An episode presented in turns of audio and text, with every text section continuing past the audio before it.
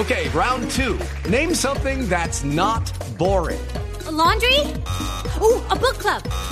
Computer solitaire, huh? Ah, oh, sorry, we were looking for Chumba Casino.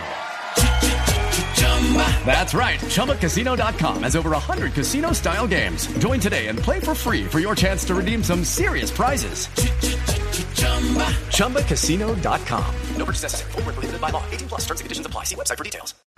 En Colombia, por el contrario, termina paulatinamente la época de mayor cantidad de lluvias. Empieza lo que algunos podrían llamar un veranillo, aunque todavía afectado por lo que ha significado el fenómeno de la niña.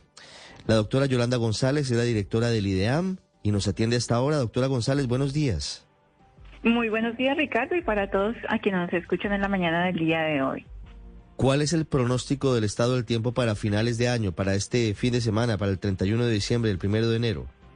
Bueno, ya tenemos como la buena noticia para muchos de que ya las lluvias bajaron en muchos sectores del territorio nacional, ya no hay lluvias, por el contrario, tenemos cielos despejados, altas temperaturas del aire, la Orinoquia colombiana, incluso con vientos que nos han despejado completamente los cielos y nos han dejado más de una semana eh, condiciones secas en la Orinoquia colombiana, en sectores del norte de la Amazonia, hacia el Piemonte, Putumayo y Caquetá, la región Caribe, además de cielos despejados y tiempo seco, tenemos ya presencia de vientos significativos, no solo en la parte continental, sino en la parte marítima, en el mar Caribe central, allí mantenemos algunas alertas vigentes naranjas de olas hasta de 3 metros y vientos hasta de 58 kilómetros por hora.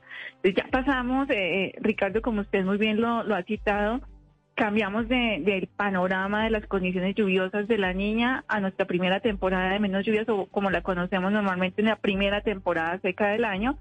Ya está establecida también en el centro y norte de la región andina. Ahora el mensaje es a cuidar el agua y a proteger los ecosistemas de los incendios forestales.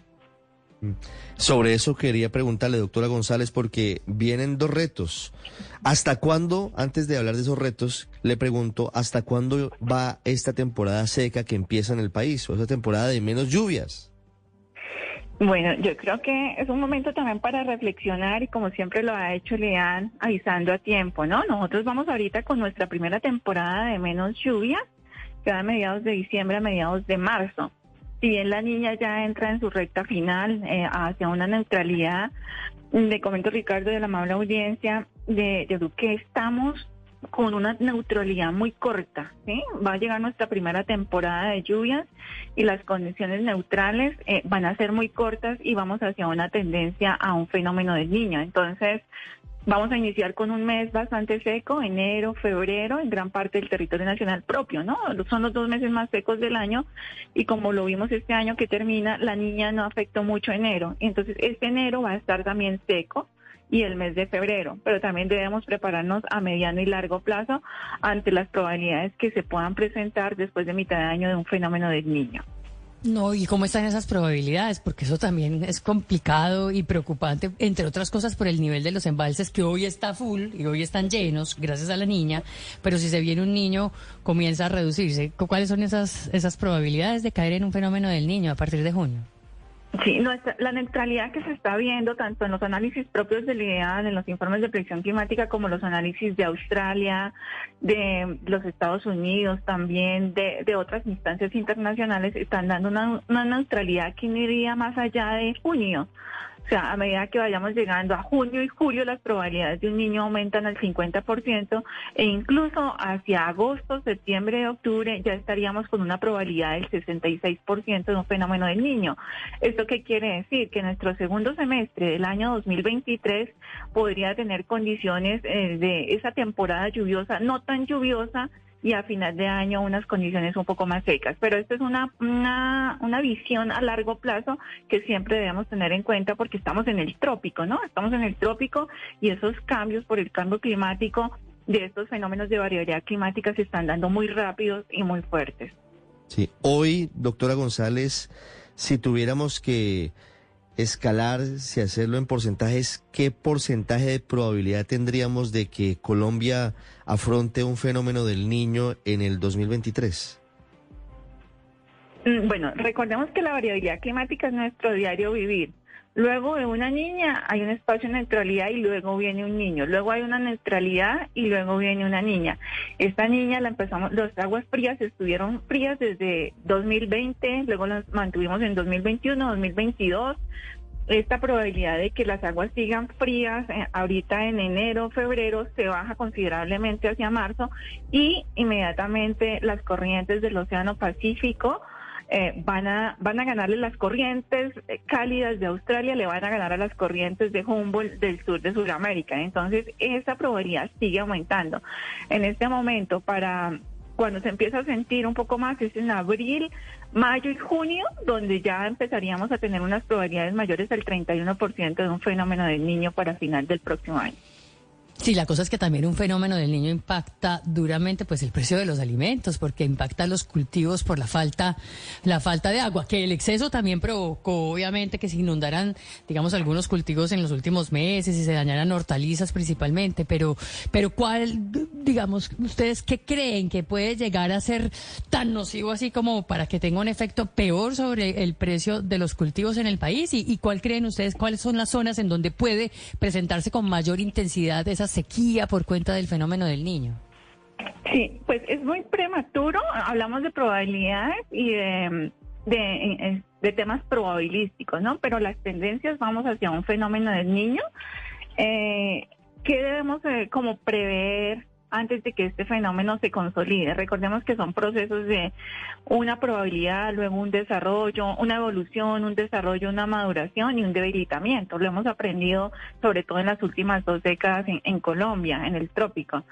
Mm, a medida que él se vaya organizando, se vaya consolidando, nos empieza a reducir las lluvias de la segunda temporada de lluvias. Eh, esto es, el impacto más significativo de los fenómenos del niño históricamente y en la climatología se dan en los periodos secos, en los periodos menos lluviosos que se vuelven un poco más intensos. Hemos tenido niños históricos y, muy recientes. En el año 2014, 2015, 2016 tuvimos un niño que inició desde octubre, noviembre, diciembre del 2014, transitó por el todo del 2014, por el 2015 y ese niño terminó en marzo, abril y mayo del 2016. Entonces, lo que pasa es que ahorita estamos con una historia reciente de excesos de humedad, pero no podemos, eh, no podemos, eh, como debemos considerar que también los niños nos impactan en la reducción de, la, de la disponibilidad hídrica. Doctora González, comenzando los 90, ¿sí hubo un niño fuerte o esa fue carreta que nos metieron por el tema del apagón? Sí, tenemos niños históricos. Mire, eh, en el 57, 58 y 59 un niño extenso.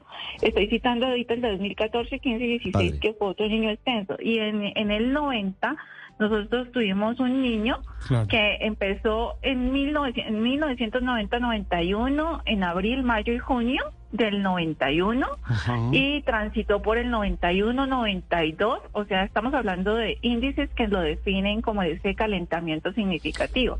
Estuvo hasta mayo, junio y julio del 92. Este es un, niño que, que los niños hay que analizar dos temas, ya que hizo una pregunta muy interesante. Los niños hay que analizarle la extensión y la intensidad. Las niñas tienen tres categorías, débiles, moderadas y fuertes, y los niños tienen cuatro categorías, débiles, moderados, fuertes y muy fuertes. Y tuvimos tres muy fuertes en el 82, en el 97 y ahorita en el 2015 y 16. O sea, estamos viendo que las intensidades de los niños en las últimas dos décadas se han, se han incrementado. Doctora González, mm, saber más o menos tener eh, probabilidades, de lo que va a suceder en el futuro, le ayuda a uno a prepararse. Frente a este fenómeno del niño, ¿qué podemos hacer? ¿Hay algunas acciones para prepararse, mm, ya sea que sea corto, largo? ¿Tenemos cómo enfrentarlo? Sí, siempre está, porque ese es nuestro diario vivir, siempre están como tres componentes. Uno, hacer que la sociedad sea más resiliente a la variabilidad climática, al cambio climático, a los eventos extremos. Y eso es en el día a día. Otro tema es la adaptación. Y la adaptación es que nuestras diarias actividades, especialmente las que necesitan del agua, como la agricultura, la ganadería, las hidroeléctricas, el, en sí, todos necesitamos para este agua y la protección de los ecosistemas, consideren medidas de adaptación.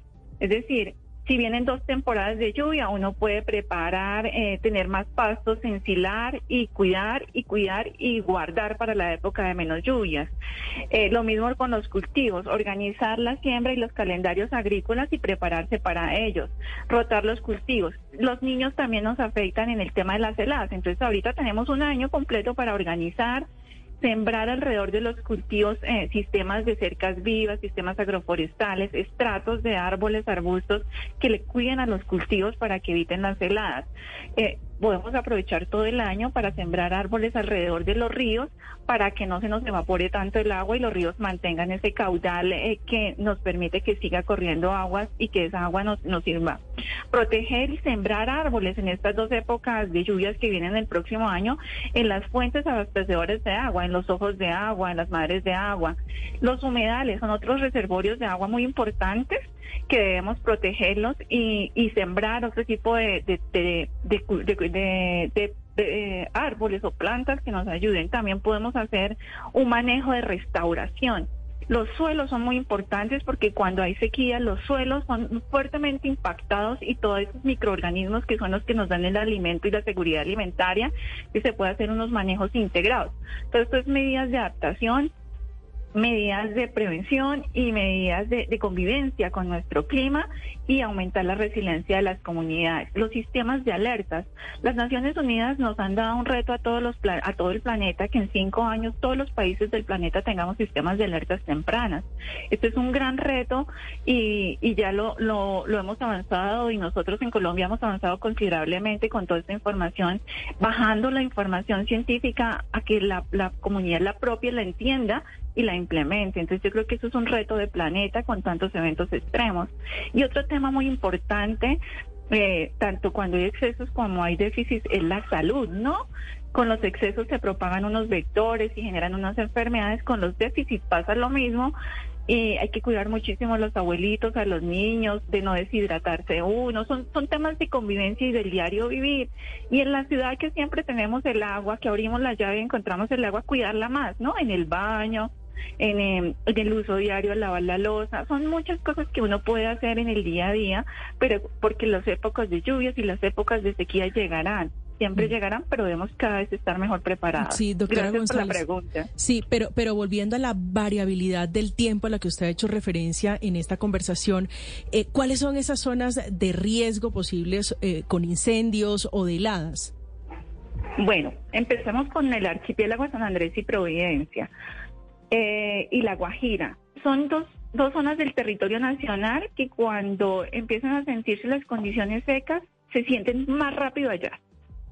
El archipiélago San Andrés, Providencia y Santa Catalina, si bien allí tenemos un reservorio de aguas en la isla de Providencia, tenemos acuíferos en la isla de San Andrés, eh, y tenemos eh, eh, un sistema de, de, uso del agua, porque allí las comunidades también tienen unos sistemas de acopio de agua del techo, la limpian, la filtran y tienen tanques bajo sus casas. En La Guajira, en muchos sectores también tienen tanques de, de acopio de agua. Eh, tenemos acuíferos, acuíferos que son unos salinos, otros, otros son de la parte continental. Allí se empieza a sentir, cuando vienen las condiciones secas, se empieza a sentir un poco más rápido el descenso de las lluvias y la, baja en la disponibilidad hídrica. Las condiciones en la región Caribe también se sienten mucho cuando vienen condiciones secas, al igual que en la Orinoquia y los valles interandinos en la región andina, lo que es Tolima, Huila, en Cundinamarca. Eh, el valle interandino empiezan a incrementarse en las temperaturas, los vientos cada vez son más secos y no secan la vegetación. Mm, nosotros tenemos el privilegio de estar en el trópico y de tener esa biodiversidad y esa cultura y esos productos tan hermosos y esos alimentos propios del trópico. Eh, y por eso es que nuestro clima nos favorece con todas esas ventajas, ¿no? Y con tantos ríos y con tantos ecosistemas. También hay que cuidar mucho los páramos y la alta montaña, porque así como aumentan las temperaturas abajo, recordando como ese, ese mapa o ese triángulo de los pisos térmicos, cuando vienen condiciones secas, en el piso de abajo, en el templado y en el cálido se empiezan a sentir mayores temperaturas y pasa lo mismo en la alta montaña. Entonces, así como en la niña en los glaciares, como en el Cocuy caía nieve preciosa o en los nevados cayó nieve preciosa, cuando vienen los eh, fenómenos de, seco, de sequía o del niño, los glaciares retroceden rápidamente. Sí, pero, pero fíjese, sí, doctora González, pero fíjese que en contraste, durante este año contamos, bueno, ya perdí la cuenta del número de derrumbes y estábamos esperando el, el veranito, el sol. Usted nos decía que vamos a tener en el próximo año, arrancando por lo menos dos meses de verano, de sol. Ese solecito, ese verano, ¿qué tanto va a servir, qué tanto va a ayudar a secar la tierra para, para evitar nuevos derrumbes? Sí, ha favorecido, han disminuido considerablemente las alertas de deslizamientos de tierra, la saturación de los suelos ha mejorado muchísimo, pero no podemos descuidarnos, ¿no? Hace cuatro días, cinco días tuvimos un fuerte aguacero acá en Bogotá y ha pasado en algunas regiones de Calda, Risaralda y de Antioquia y de Chocó. Eh, suelos eh, han bajado mucho la saturación y hemos pasado al otro panorama ya aumentaron las amenazas de incendios de la cobertura vegetal, incendios forestales en la Orinoquia y en la región Caribe. Allí ya tenemos alertas amarillas y naranjas. Entonces, sí, a medida que los suelos ya bajan de saturación, empiezan a secarse rápidamente porque es que ya no tenemos ese, esa cubierta que nos protegía los suelos y la vegetación, que era una capa espesa de nubes, sino por el contrario, los vientos nos han barrido el cielo y está completamente despejados los cielos y el viento seca la vegetación. Entonces, muy juiciosos todos. Hemos estado muy juiciosos porque ya la Orinoquia ha estado muy seca, eh, sectores de la región Caribe, en La Guajira, en la Sierra Nevada de Santa Marta, a que sigamos protegiendo los ecosistemas, evitemos todo, todo lo que pueda generar un incendio y que estemos como muy atentos del cuidado del agua. 8.47 minutos, doctora Yolanda González, muchas gracias desde el IDEAM por informarnos lo que viene. Cielos azules en gran parte del país, temporada seca, pero sin descuidarnos. Riesgo de incendios, riesgo de heladas y el tránsito hacia una temporada de sequía fuerte que podría ser el nuevo fenómeno del niño. Gracias, doctora González, un feliz año. Gracias de parte de Lian, un saludo de solidaridad a todas las personas que aún siguen impactadas por el fenómeno de la niña, un abrazo de solidaridad a quienes están impactados por la tormenta Helio y un año lleno de mucha felicidad, prosperidad, alegría y Lian para siempre para servirles acá las 24 horas para todos ustedes. Estás escuchando Blue Radio. Lucky Land Casino asking people what's the weirdest place you've gotten lucky? Lucky? In line at the deli, I guess. Aha, in my dentist's office. More than once, actually. Do I have to say? Yes, you do. In the car before my kids' PTA meeting. Really? Yes. Excuse me, what's the weirdest place you've gotten lucky? I never win and tell. Well, there you have it. You can get lucky anywhere playing at LuckyLandSlots.com. Play for free right now. Are you feeling lucky? No purchase necessary. Void where prohibited by law. 18 plus. Terms and conditions apply. See website for details.